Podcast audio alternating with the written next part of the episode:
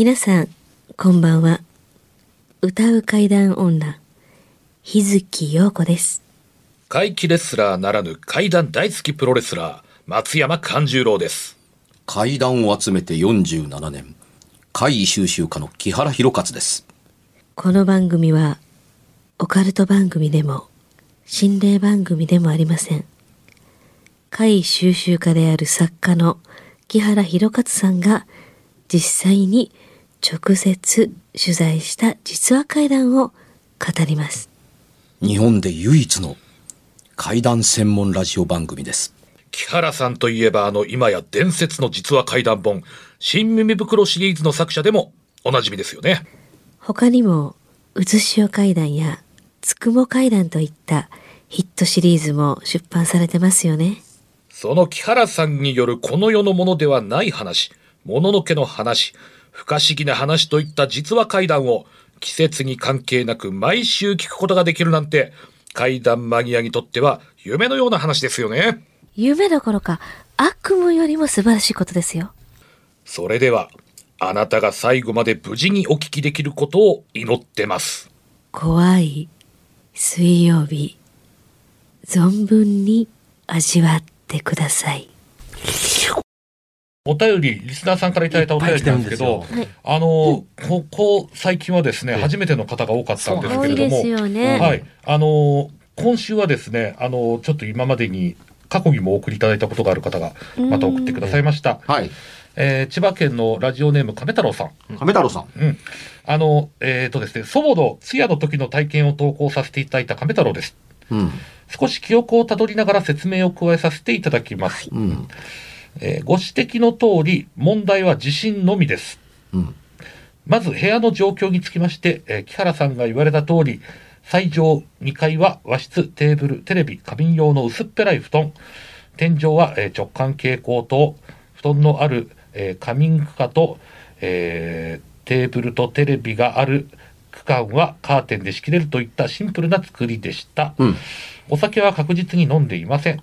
ですので、酔っ払った状態での体験ではないことを付け加えておきます。うんもちろん水分補給はしていますので、テーブルの上にコップはありました。うん次に揺れ開始から長男を起こしに行くまでにつきまして、私と数人は、えーテーブル区画にいました。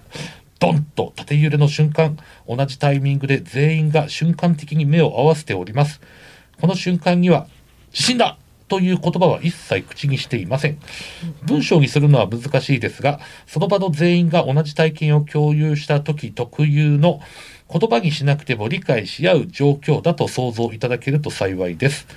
そして、コンマ数秒のズレですが、えー仮眠区画の人たちが慌ててカーテンを開けて、そこで初めて、大変だ地震だと、ようやく言葉に騒ぎになったのを覚えています。簡単に書けば、えー地震と騒ぎになったのは揺れ直後ですが、正確には揺れから地震の単語が出るまでは数秒間の間があり、揺れをそれぞれが確実に体感した後に、確認含めて地震という単語を口にしています。ですので、誰か一人の騒ぎで集団催眠的に地震と思い込んだわけではないと考えています。そして、えー祖母宅の固定電話へ電話する人以外は、私も含めて個々の判断で携帯から祖母宅の妻など女性陣へ電話しています。電話先の女性陣は同じ祖母宅にいますので、一気に電話がかかってきて、地震大丈夫か？ってみんながそれぞれ、みんなからそれぞれ言われて、は？となっていたようです。この電話をしている間も、えー最上側は弱くなりつつも、横揺れは続いていたので、みんなしゃがんだり、柱や壁に手をついたりした状態で電話しています。ある程度の人間の、えー電話が終わり、横揺れが落ち着いたところで、えー誰かが、先行と叫んで1階を降りて長男を叩き起こしています。地震を感じたのは一人なのか複数なのか、同じ揺れを感じていたのかにつきまして、地震速報などが出ていないので、揺れを定量化することはできないですが、揺れの体感からその直後の行動、そして気づいていない長男へ、どういう神経してるんだって、みんなが強めに突っ込んだ状況を考えると、全員が一定以上の強い揺れを体感したのは間違いないです。残念ながらコップの水など視覚的に確認できるものを見た記憶は抜け落ちています。ただ、ブラウン管テレビをぼーっと見ていたのですが、縦揺れの瞬間も横揺れが続いている時も、テレビは揺れておらず、普通に番組が進行していたと記憶しています。反面、地震時に起こる部屋のきしみ音はしていた記憶もあります。また、先日の投稿にも書いておりますが、絶対に動いたり倒れたりするものがたくさんあるはずの1階は、全く影響を受けていない状態でした。長男は寝ていたので揺れていないという証言は信憑性ゼロです。すべて片付いてから、揺れすごかったなぁけどこの場所だけとか意味わかんないなばあちゃんだろうなとみんなが不思議体験に興奮していたのも覚えています。木原さんが言われた通り、一番コストパフォーマンスが良い長男だけを起こすをしていないのが非常に無駄なエネルギーを使っているなって思います。うん。ただ、誰か一人ではなく、長男以外のその場の全員に対してこの体験を与えてくれたおかげで、こうやって投稿できたと思っています。同感です。ですので、この体験へは恐怖よりも感謝しかないです。うん。はい、という、あ、感謝状が届いたわけですね。えー感謝状ですね、最終的には。まあ、ちょっとした補足と感謝状ですね。はい、そうですね。えー一つだけ、あのーこの方の投稿の最初最初に送られた時から、えーキーワードとして、えー大きく関わっていることに揺れというのがあります。え揺れ。ところはいがこれ、一つの建物が揺れて、えーえーいて他に地震がない他にあの要要するにそのあのーアースクエイクがない、うん地震がないっていういうのって局所的な揺れがあったのではないのかという考え方が起こりやすかったりするわけうん。ですよ。例えば近くで崖崩れがあったから振動で揺れたっうんていうのだって、ニュースには大きくならないかもわからないけれどもっていうケースであったのかもしれない。ん。けれども違うのは、1階は揺れてないようだっていう形跡が随所に見られてたり、するから、2階だけが揺れているので、あの階の方に持って行って、ばあちゃんだろうなっていうことに持っていくのは、あの、微笑ましくて僕は好きだったりはするんですよ。結構揺れが長かったんやな、っていうのは今回で分かりましたわ。しかも、え長なあの大きかったえ。うん、大きかった。だから電話してる最中もまだ揺れてたっていえうのがね。ーと、た縦にまず一発目ドカン来て、うん横揺れになんかしばらく続いてたと。うんうんところでね、ええはい。あのこれは1階が揺れてなさそうで2階だけが揺れてたっていう話だから余計面白かったりするんですけれども、取材を通していきながらあの家のゆ揺れに驚いたりっていうケースの話がまああの多くはないですけれどもあったりはあったりはするんですよ。で家が揺れたということって地震由来という当たり前のことと、ん怪異が混ざっているのではないかと思ってるところとの区別上にしてたりするのと注意力がなぜそこに行ってないのかなこの取材してる体験者はと思ったりする。気がつけばハッとするはずのことでこの方にも含むことがあったりするあの表現があるんですよ、ん。こういうふうに言っとかないと分かりにくいので前置きしておきますね。はい。本物の地震にまごうことなき体験だとみんなが思うという、いわゆる本当の地震だったら、実はね、揺れと同時にね、家のきしみ音がすごくするんですう。ん。ギシギシギシガッガッガッガッガッガッガッガッガッガッガッガッガッよ要するにその振動で物が揺れる。あの、しっかり、あの、つなげられている、あの、壁紙との隙間が動くっていう音がするんですよ。家が揺れたという体験をしている中に、音、揺れのし始めからし終わりまで、家中、部屋中のきしみ音が聞こえるっていう怖さが入ってなかったりするんですが、これ、地震にはあるんです。うん、ありますね。ですよね。うんだから、この話の中だというと、揺れてるという体感なのに、きしみという、あの、お五感で感じる、特に耳で感じる系のものの振動の大きさに合わせた、やなりが聞こえ、やなりの表記というのが薄かったりするので、人間が揺れたと思ってるけれども、建物は揺れてないんじゃないかっていうような術的なもの、いわゆるばあちゃんの技が働いたのではないかなと思ってたりするんですよ。うん。なので、それはテレビは揺れてないやろうなう。ん。とか、他のとこ電話かけてたら、揺れてないやろうねうんっていうふうに。というような、いわゆる、あの、その時多分ね、共同催眠のようなものをかあの口にしたんじゃないかと思うんですよ。いわゆる、妖術、戦術みたいなものに近しいものがっていうのが、おばあちゃんがやったと思えるんだったら、おばあちゃんがやってくれていいじゃないですか。揺らすこ揺ら揺ら揺らすことは難しいけど、揺らしたと思わせることは簡単です。あという考え方ですね。だから、声に出して相手に伝えるのは難しいかもわからないけど、相手に言いたいことを伝えるのは声である必要性は、まあないですもんね。ということだというふうに思えばいいかなっていうことも含みなんですけれども、気づいてもらえればいいわけですからね。うん、これね、話としては、あの、これが、あの、補足されたことによって、あの、ふた一つの文章に合わせて整理をすると、あの、僕の本には採用される話です。素晴らしい。ありがとうごいや、ざいます。よかよかったですね。やっぱりね。素晴らしいですねじゃ。あもう一つ行きましょう。もう一つあるんですか？今日豪華やね。うんそうですね。じゃあ、豪華豪華行かせていただきますうんね。ラジオネーム、レモンサワーさんです。あ、いいね。なんと、なな、おいおい。いや、おい、おいしい。レモンサワー美味しいね。うんはい初めてお便りがあまた初めて来ましたまた初めての方初めてなんですよね。いらどうしたのほんまに？いいやいらっしゃいまありがとうございませ。すらっしゃいませ。ありがとうございます。これちょっと面白いかもですね。うんはい。聞き始めたのは去年からですがほう、過去の放送分も遡ってすべて聞きました。お素ありがとうございます。晴らしい。あっす今はお気に入りの回を繰り返し再生しつつ、毎週水曜日の更新を楽しみにしております。ありがとうございますすみません。あの、このこの次の時に、どの回がお気に入りなのか、ぜひ聞かせていただければと思います。それね、ずら。ーっと来るかもしれませんね。はい。はいうん怖い水曜日をすべて聞き、うん聞けば聞くほど疑問に思っていたことがあります。もうまた、また来ました来るの。これこれ質問が来ましたなんか来るでまた今回これです。12月7日放送分にて、木原さんがそのことに少し触れておりましたので、とても意地悪な見方かもしれませんが、思い切ってお便りしました。はい。それは、みんな記憶力すげーってことです。うん。皆さんからのお便りは30年前のことですがあ、幼稚園だった頃の話ですが、と、かなり昔の話が多くないですか？ああ、そうですね。現在私も40の中頃となり、自分が小学生だった時の話なんてほとんど断片的にしか覚えていません。うん。というのも、私もコア水を聞き始めた当初、自分の怪異体験についてのお便りを送りたいと思い、うん今考えてみても、あれは不思議だなと思える小学生時代に体験した出来事を送ろうとしたことがありました。うん。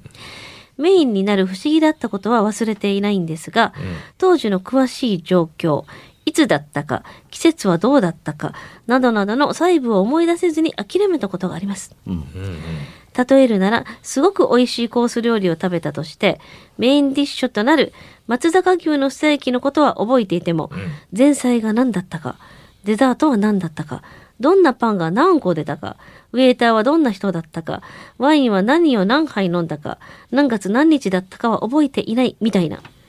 特にそれが十数年前のことであるなら、なおさらだと思います。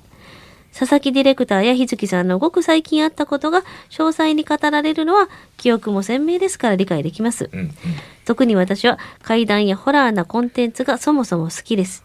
記憶を引っ張り出そうとした時に自分がかつて読んだ本、見た映画、聞いた話など話を作ってやろう、持ってやろうという悪意がなくても、そのようなものが無意識に紛れる可能性が大きいと思います。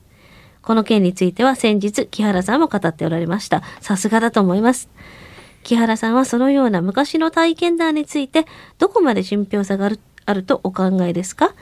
紛れがあるかないかをどのように判断されるのでしょうか？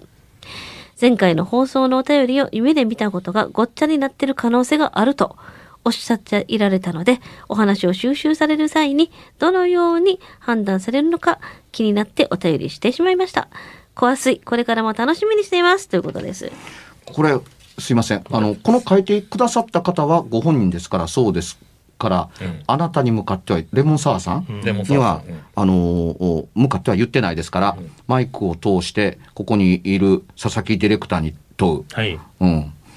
お前作ってないやろな、こんな投サッ稿。カーそんなん作るわけないな。そんなインチキしません。やらせしないんですから、これ。知ってるガチのあの番組ですから。ねこの放送の収録の前に、よその放送局で仕事やって、押してますっていうのを聞いてるので、そんなことやってる暇なかろうなんですよ。ないですよねで、来てからいつも目の前で、あの、パソコン覗いて、ガーッとプリントして、僕が打ち出してた見た見てたでしょ？見てた。で、皆さん今日バーそうそう、ええバーッと見て、けあの、あの、一個一個見て、うんで、あの、バーッと、あの、プリンターのところに行って取ってきて、で、えこれは採用、これはどうかなとかって言いながら、どうのこうのやりながら、最終的に、あの、カンちゃんとヨーコちゃんのところに持ってって、で、その前に、あの、こうね、あの、ここはちょっと伝えない方がいいっていうのの、うんあの、手直しをやってるっていうのを、僕は見てはいならない。それを遠くから見てるっていうことをやってるので、いわゆる作った投稿ではないんです。ないです。やらせはややらせはないんですけども、これを言うとかんとこれこんなに美しい言葉で褒められるとですね、聞いてる人らがね、しらけて、おいおい、とうとうお前らそういうことや。そら初めてやわな。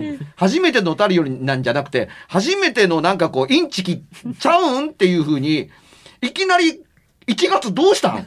そうなんです。たまたまなんど。うしたんって感じですよねえ。私ね、ええ声が上ずりますよ。大変優秀で。ええまあ、あの、コース料理に例えるのって、そうようわかりやすいですねわかりやすいですよね。確かに紛れが増えそうな気がしますね、古い体験っていうで、のは。あのーこの問い合わせででちなみにあの記憶力で言うと僕、瞬間的な記憶力というのは比較的いい方なんですよ。うんこのだっていつもそうですけど原稿見てないですよね。うんちゃんと言っておきますけど、うん原稿は僕は事前に目を通してはいません。うん。今耳にしていることが初体験だったりうん。しますし、うん。あのー読んでくれた後だからちょっとその紙貸してっていうのって、よっぽどのことでないと、ないですもんないないないない。ね。ない。です。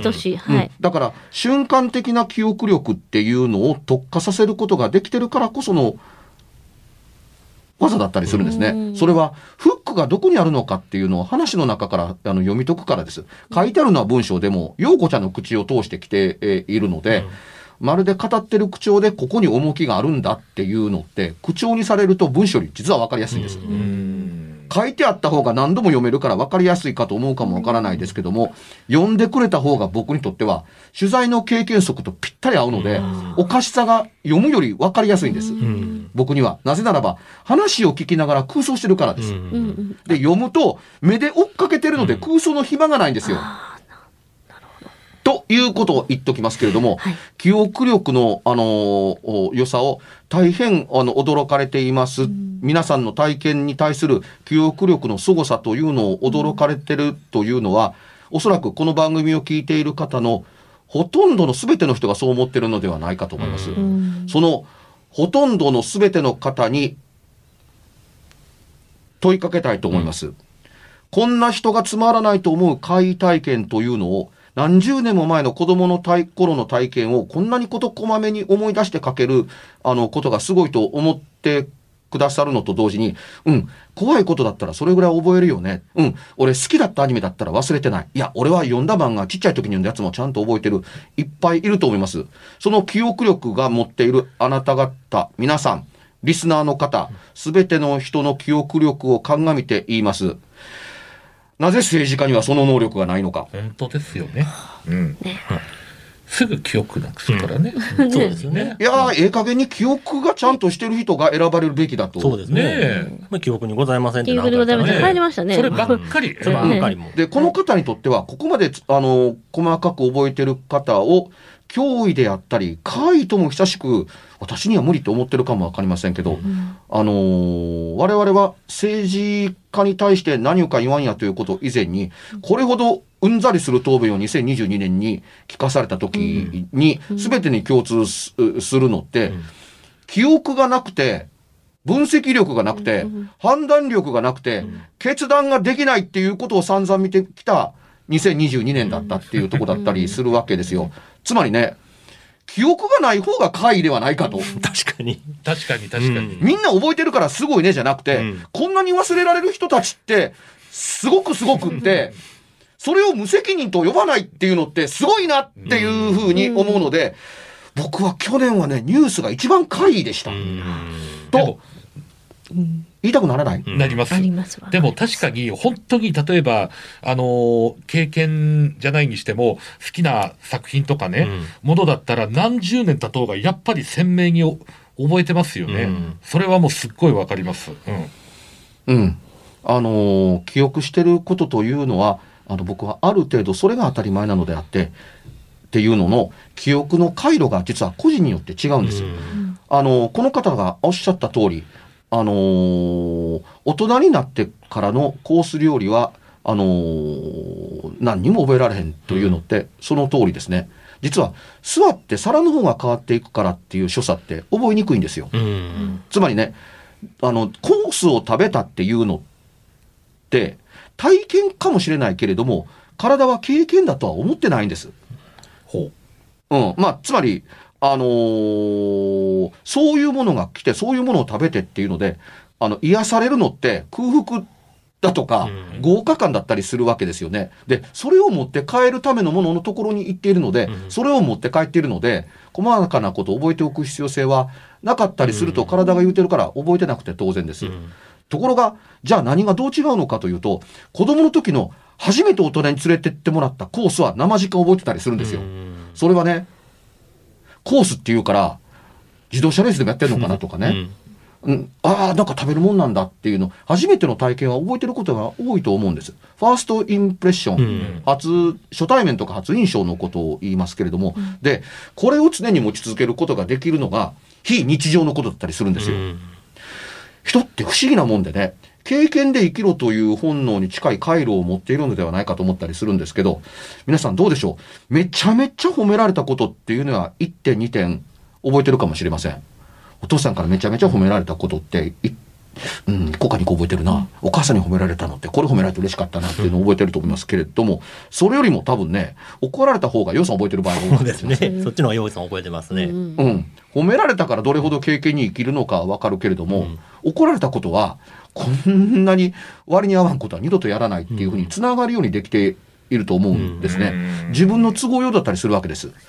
で道を誤る時の記憶の方法って、うまくいった時のことばかりを結合させて覚えているから道を誤りやすいんです。あつまり成功を重ねることによって失敗に歪んでいくっていうケースが。あの、多かったりするんですよう。んそれは成功の伝え方がずれてきたりするからです。ああ、確かに納得できますね、それ。うん。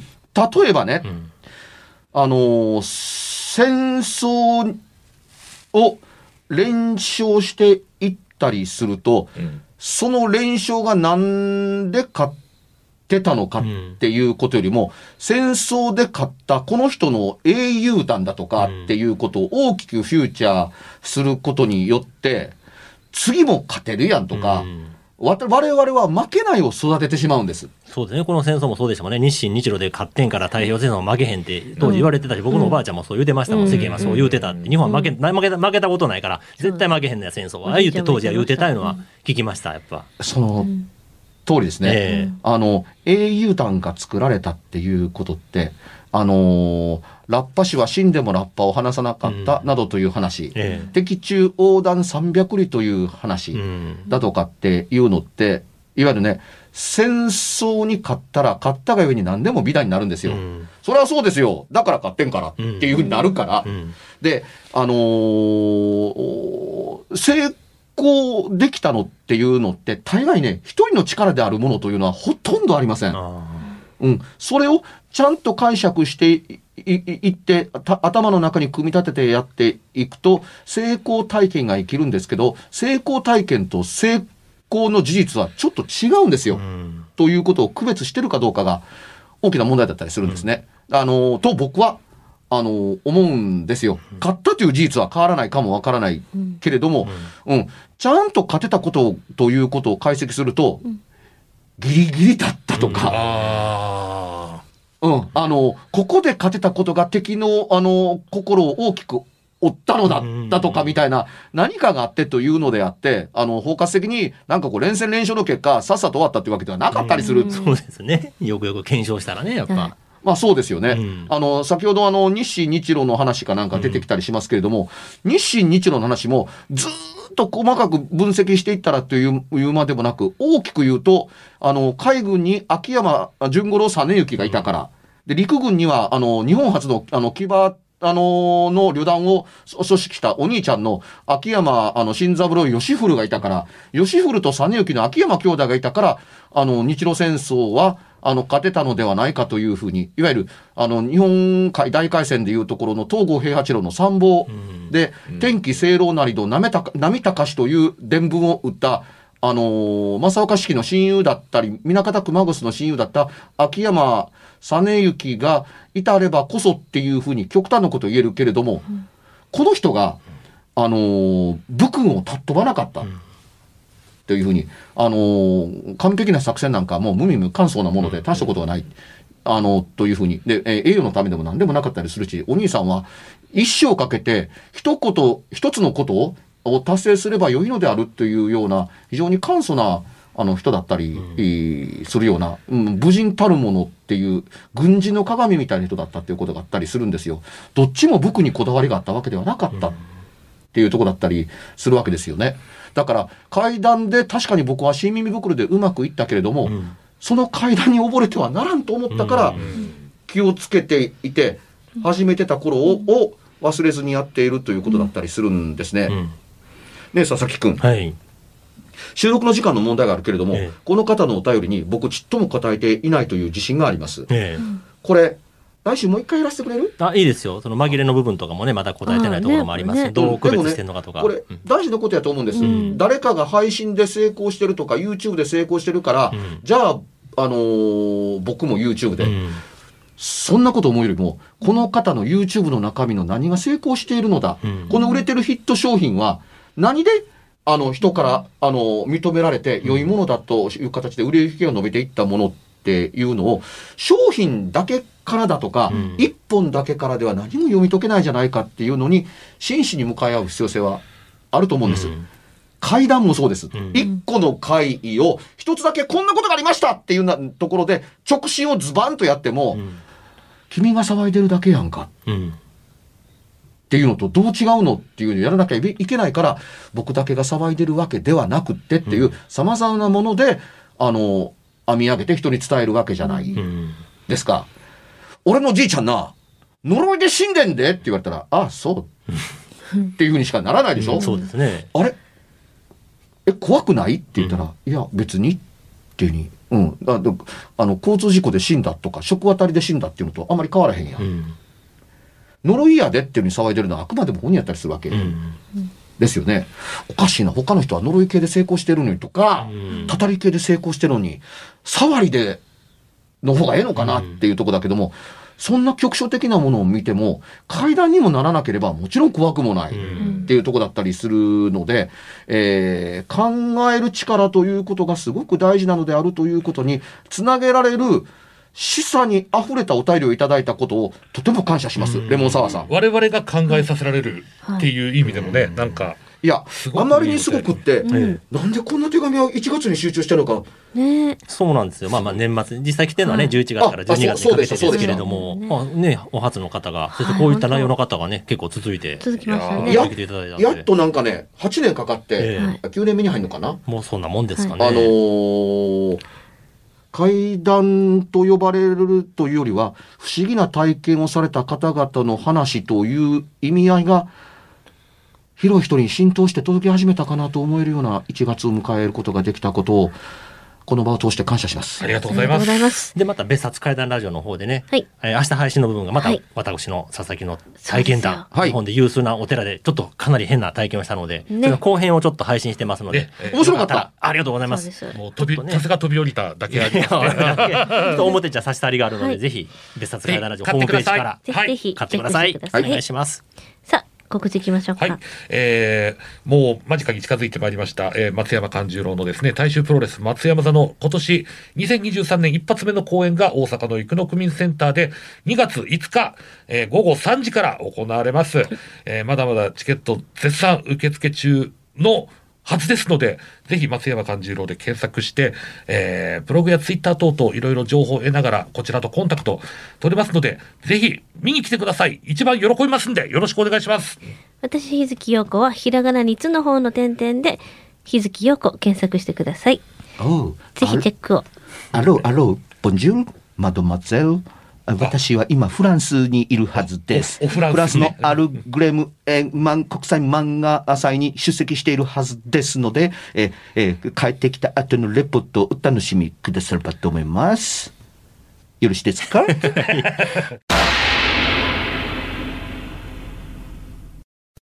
番組では、別冊怪談ラジオを販売しております。ちょっと普通の地上波のラジオでは放送できない僕の体験を、あの、語っています。二度と本の形でまとめるつもりのない話が入っていますので、ぜひお聞きになってくださればと。どうやったら帰るの？詳しくは、ラジオ関西の怪談ラジオのホームページをご覧になって、ぜひともお買い求めいただければと思います。今夜はいかがでしたでしょうか？何もなければいいんですが。え？ちょっと、あなたの城、誰ですか？番組ではお便りや感想のほかあなたが体験した怖い話やあなたが聞いた身近な人の不思議な体験また怖い写真や曰く因縁のあるものなどもお待ちしています。メールの宛先は、階段アットマーク jocr.jp、k-a-i-d-a-n アットマーク jocr.jp。ファックスは078-361-0005、078-361-0005。おはがきは郵便番号650-8580、ラジオ関西、階段ラジオ、怖い水曜日まで。ぜひ、本物の怖い話を私に教えてください。お相手は、歌う階段女、日月陽子と、怪談大好きプロレスラー松山勘十郎とそして、階段を集めて47年、木原博一でした。それではまた来週、お耳にかかりましょうこの一週間、あなたが無事でありますように。